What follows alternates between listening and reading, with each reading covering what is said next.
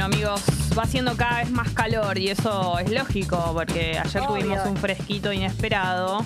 Nos tuvimos que abrigar a la noche para dormir y hoy un calor al amanecer que ni te cuento. La máxima para hoy 29 grados y sol, ¿no? De repente ya toda esa lluvia que tuvimos desapareció la lluvia del fin de semana y un solazo. En este momento la temperatura 23 grados va a llegar a 29. El día de mañana también tenemos más alta todavía. Mañana, chicos, mañana 32 grados la temperatura a la tarde. Solo queda morir.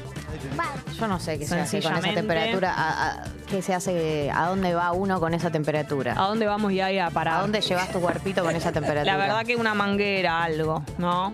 Eh, así que bueno, hoy a vestirse frescos y frescas. Ok. Yendo. recomendación. De una. Y a lavar Vamos- ropa también. Ah, bien. Buen consejo. Vamos con algunas noticias del día de la fecha, ¿les parece? Sí, muy bien. Ayer hubo eh, algunas novedades del orden de la política nacional del gobierno. Por un lado tenemos eh, lo que tiene que ver con la causa de asesinato a la vicepresidenta de la Nación, Cristina Kirchner, que volvió a tuitear.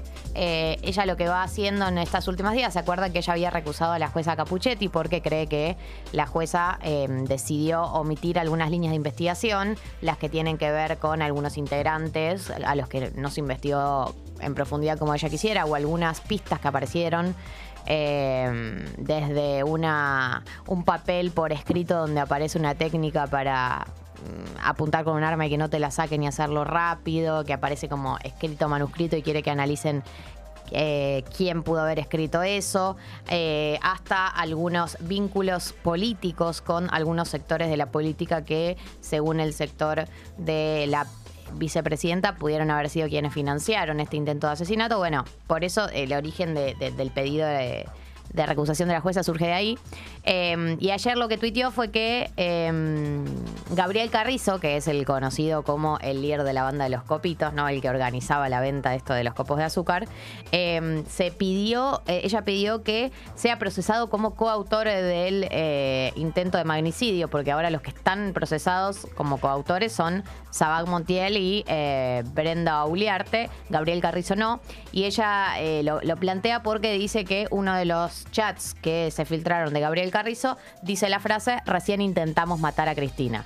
Eh, para los abogados de la vicepresidenta, esto demuestra que Carrizo tuvo un rol de líder en la planificación del ataque, así que en ese sentido lo que se pide desde el sector de la vicepresidenta es que se lo involucre a la par de Saúl Montiel y de Brenda Oliarte. Así que, bueno, en ese sentido eh, sigue todo lo que es el, el avance de la vicepresidenta y su posicionamiento con respecto a cómo viene la investigación de la causa.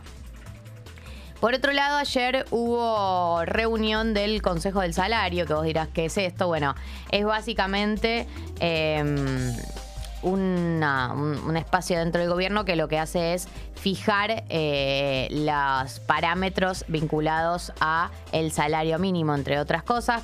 El anuncio que se hizo ayer es que el salario mínimo va a aumentar un 20% en cuatro cuotas de acá a marzo y va a completar una suba de 110,5% en un año, ¿no? Esto sería interanual. Eh, el aumento va a ser del 7% en diciembre, del 6 en enero, del 4 en febrero, febrero del año que viene y de 3 en marzo.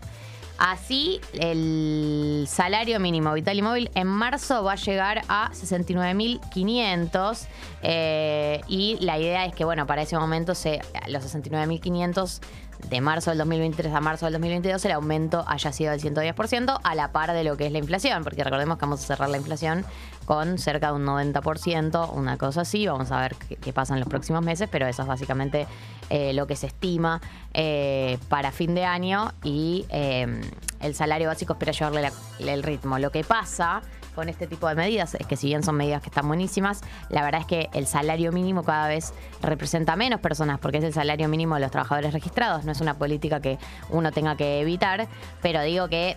eh, no va a afectar a eh, toda la población trabajadora. No es que vos en tu trabajo, si tenés un trabajo, no sé, sos monotributista, sos freelancer o lo que sea, o menos si estás eh, si no estás registrado, te van a decir, ah, che, el consejo del salario aumentó un 20%, así que te aumenta. No, eh, sí sirve de referencia, ¿no? Para cualquier trabajador que negocie, pero es para los trabajadores registrados, ¿sí? así que en ese sentido, bueno, es una política que está apuntada ya a un sector. Eh, por último, em, todo lo que tiene que ver con la selección. Hoy salieron las primeras notas del día después.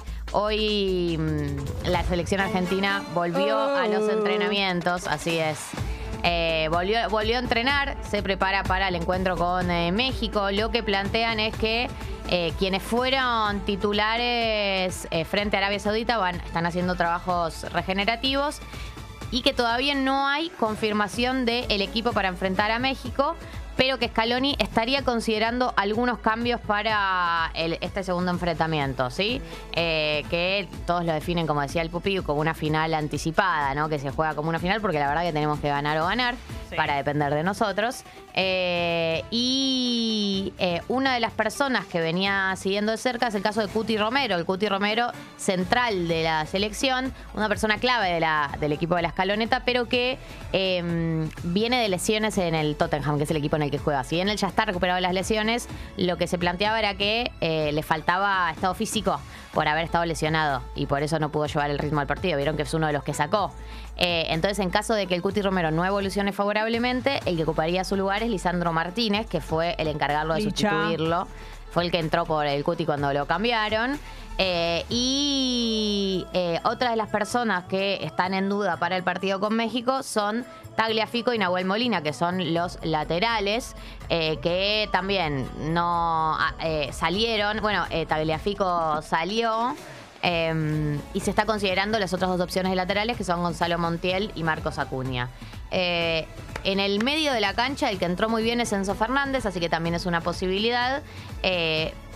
Ninguna de estas está 100% confirmada, pero sí todo está dentro de las posibilidades del de, eh, el equipo que va a jugar este sábado a las 16 horas frente a México. Seguramente con el paso de los días nos iremos enterando de la confirmación o no confirmación de estos cambios para este partido tan importante. Vamos, Argentina. Vamos, Argentina.